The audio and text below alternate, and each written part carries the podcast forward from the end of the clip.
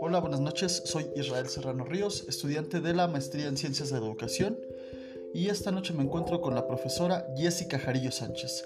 Ella cuenta con 11 años de experiencia en la educación nivel primaria en una escuela federalizada.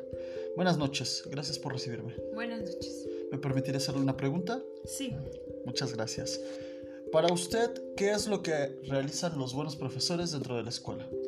Bueno, a lo largo de la historia siento que se ha tratado de definir las características y atributos que debe, poseer un buen profesor.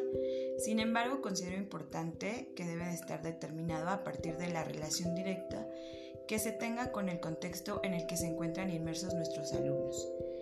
Ser un buen profesor no radica en los estudios o grados académicos que se tengan.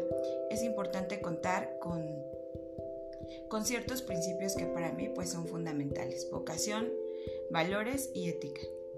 Los buenos profesores generan ambientes de aprendizajes lúdicos, innovadores e inclusivos, en donde se valen de diversas herramientas, recursos didácticos, tecnológicos, acorde a las necesidades de sus estudiantes para lograr aprendizajes significativos.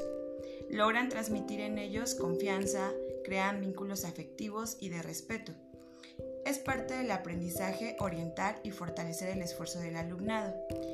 Mantienen una comunicación asertiva con ellos, se convierten en un facilitador del aprendizaje y en un modelo a seguir.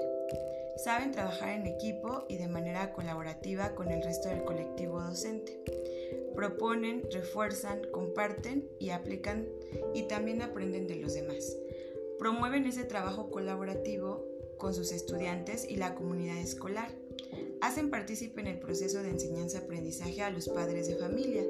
Mantienen una comunicación clara, asertiva y refieren lo que esperan de esta. Buenos profesores hay muchos y hacen lo que les corresponde hacer y a veces mucho más.